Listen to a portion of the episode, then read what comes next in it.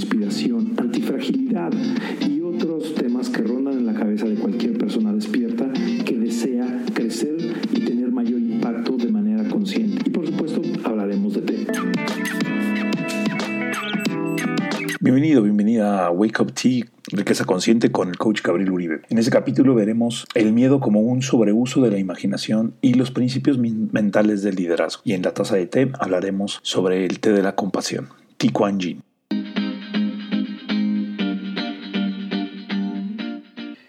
Miedo es el sobreuso de la imaginación. La primera vez que escuché esta frase de Steve Chandler me pareció como muy interesante el concepto de la imaginación que tenemos los seres humanos, que es una de las características más impresionantes que tiene el, ser humano, cuando la vez que el sobreuso de este puede llegar a causar miedo, eh, me pareció fascinante. Y después si le agregas el dato que cada ser humano, más bien cada cerebro, no descansa y tiene más de 60 mil pensamientos diarios, que la mayoría de ellos están enfocados en negativos o en el pasado. Entonces, hay una situación sumamente interesante de ser consciente de qué estás pensando y ser consciente de cuáles son los pensamientos que en tu día a día tienes y cómo estos te pueden llegar se pueden llegar a, manifestar o te pueden llegar a, crear como líder de una organización o como líder de, cualquier, en, cualquier situación enfocarnos a esos pensamientos en particular, que son los positivos, que son los que a cuáles les estamos dando peso durante nuestro día. Eh, eh, las situaciones pasan, sin embargo la interpretación sobre la misma es la que genera la emoción. Entonces, esta mm, emoción puede ser positiva o negativa. Cuando es positiva, nos va a hacer, sentir bien, pero cuando la interpretamos y esa interpretación es negativa, lo que va a suceder es que nuestro estado de ánimo, nuestra mente va a empezar a, sobresalir. Y por lo cual las situaciones no son percibidas de la misma forma y el efecto que tienen en las personas es diferente es muy diferente y esto un ejemplo muy común que de hecho lo toman de, de un filo de Rumi me parece, pero bueno, pues más o menos el ejemplo va, así es. Imagínate que sales de tu casa en Cuernavaca o en donde quieras, en una casa de campo, sales al jardín y de repente encuentras en el jardín una serpiente. Ves a lo lejos una, algo que tú interpretas que es una serpiente. Inmediatamente, si eres una persona normal como, como yo, que no tiene conocimientos de biología, eh, lo que va a suceder va a empezar a, a latir tu corazón, este, te vas a empezar a poner nervioso o nerviosa y vas a, se van a activar todas estas mm, hormonas de ataque este, o de huida que, tenemos como método de supervivencia.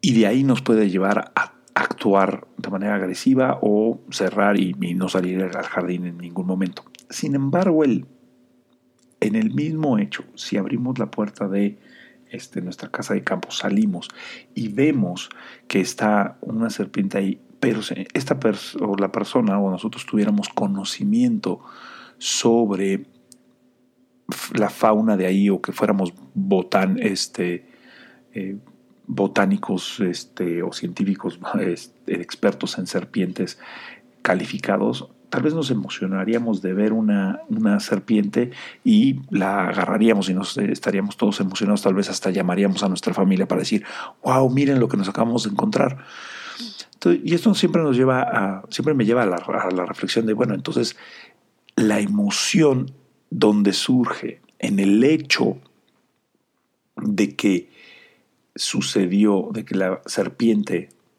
llega, o en el hecho de que no tenemos información suficiente para saber si podemos lidiar o no con el problema. Y eso a, nivel liderazgo es muy importante encontrar o darnos cuenta, ser conscientes de cómo nuestras emociones pueden o nuestros miedos pueden ser un sobreuso de la imaginación. Y más en este en estos momentos de repente el ver nuestro estado de cuenta tal vez no en los montos que deseábamos y se empieza a generar un, un sobreuso de la imaginación porque nos empezamos a, imaginar que nos vamos a ir a la quiebra, nos empezamos a imaginar que vamos a, a terminar viviendo debajo de un puente o etcétera, etcétera. Y eso nos empieza a ayudar o más bien nos empieza a llevar a pensar en situaciones trágicas y eso pues, normalmente termina, termina en, en paros cardíacos, termina en situaciones como bien difíciles. Durante la maestría, uno de mis maestros en la Universidad de Barcelona me dio un poema en la clase de negociación que era el poema de Sí de Kipling los pedacitos eh, del principio y del final explica mucho la templanza y seguramente en otros este en otro podcast especial eh, estaré analizándolo. Pero quiero que, que, lo escuches. Si puedes llevar la cabeza sobre los hombros bien puesta cuando otros la pierden y de ello te culpan tuya es la tierra y cuanto en ella hay y aún más será su nombre hijo mío. Esta parte de llevar la cabeza y no perderla cuando todos los demás la empiezan a perder es algo que todas las personas pueden percibir las situaciones de manera distinta. Los líderes que estamos al frente de nuestros negocios o los líderes que estamos al frente de una, casa, de una organización, eh, tienen que tomar decisiones en, pues, ahora sí, al vuelo y muchas veces son buenas o malas y es gestionar. Nunca hay buenas o malas decisiones, simplemente es vivir con lo que tomaste como decisión y llevarlo a, un buen puerto. Y eso yo creo que es de las, de, de las partes del liderazgo mucho más artísticas porque por más que tengas toda la información que que puedas tener, por más, nunca va a ser suficiente. Y el que puedas mantener esa cabeza fría y no perderla, aun cuando todo el mundo te esté diciendo, no, por ahí no va, por ahí no va.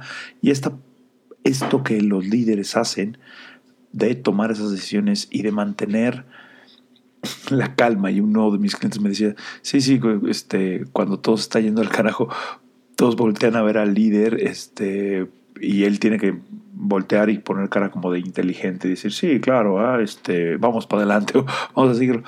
Y es este arte debe mantenerlo internamente es un manejo de emociones, es un manejo de este de conocer cuáles son los pensamientos que tienes, cómo estás interpretando las situaciones y qué efecto emocional generan en ti. Entonces, una de las preguntas que, quiero que le hago a algunos de mis clientes es, piensa en una situación que te haya hecho perder la cabeza, eh, empresarialmente hablando, ¿no? Este, no pongas los ejemplos de tus hijos, aunque también pueden ser, este, pero pon, pon esta, esta, esta idea de cuál sería esas situaciones que te han hecho perder la cabeza. Hoy pasando el tiempo viéndolo como en, otra, en otra perspectiva, ¿cómo se vería mantener la cabeza sobre tus hombros bien puesta si se volviera a presentar dicha situación? ¿Cómo sería para ti mantener esa cabeza? ¿Qué harías diferente? ¿Qué harías de mejor forma? ¿O qué dejarías de hacer? ¿O volverías a hacerlo? Y esto nos puede llevar a dar como una, una parte bastante importante de revisar nuestra emocionalidad mientras tomamos las decisiones. Recordemos que este dicho bastante común que es, bueno, pues el vendedor de pagaraguas gana mucho dinero en temporada de lluvias. ¿Tú cómo podrías sacar un 5% más de oro de la situación actual? De lo que está viviendo actualmente tu organización, de lo que está viviendo actualmente el país, la región. ¿Cómo podrías sacar un 5% más? Y esto te lo, te, te lo comparto porque ese liderazgo de mantener la cabeza ¿ah? nos lleva a ser líderes y en vez de estar quejándonos de la situación, empezar a voltear a ver, decir, bueno, ¿qué voy a hacer con lo que está sucediendo actualmente y cómo voy a aprovechar esto que está sucediendo para qué? Para mi proceso empresarial no se vea afectado por decisiones de terceros. Sí, se pueden ver afectados, pero que yo mantenga la calma y yo mantenga la, la paz y a partir de aquí tratar de sacar lo más, eh, el mayor provecho posible. Escríbeme a Coach Gabriel Uribe o búscame en Instagram eh, como Coach Gabriel Uribe y dame tu retroalimentación, dame tu feedback a ver cómo sientes esta, estas ideas de mantener la calma y no solamente mantener la calma, sino sacar mayor provecho de la situación actual. Eh, continuamos con eh, la taza de té. Esto fue Wake Up Tea, riqueza consciente, con el coach Gabriel Uribe.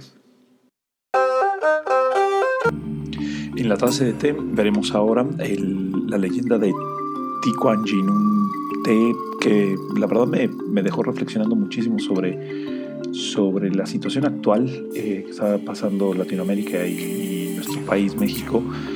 Y bueno, habla de un, campesino que iba caminando todos los días hacia, y pasaba al lado de un templo de la diosa Wai Jin, que era la diosa de la compasión que tenía una estatua de hierro y constantemente pasaba alrededor de, este y el, y el campesino se quedaba pensando, bueno, pues es que siempre lo veo que se está deteriorando y todo. Y, él decía, bueno, debo hacer algo, debo hacer algo. Él se sentía muy pobre y decía que lo único que tenía verdaderamente para, para poder ayudar al templo era este, pues, llevar su escoba barría un poco y este incienso en ofrenda a la Waijin y decía, bueno, pues esto es lo, menos que puedo hacer. Y así lo hizo un par de veces. Este, sin embargo, una noche cuando el campesino Wei estaba dormido, se, apareció en sus sueños la diosa Waijin y le decía que le aguardaba un tesoro en la montaña que iba a convertirse en un tesoro cuando él lo lograra compartir. Y entonces al día siguiente se levanta este, con una claridad y va hacia la, una cueva que estaba detrás del, templo y ahí encuentra un brote de la planta de té.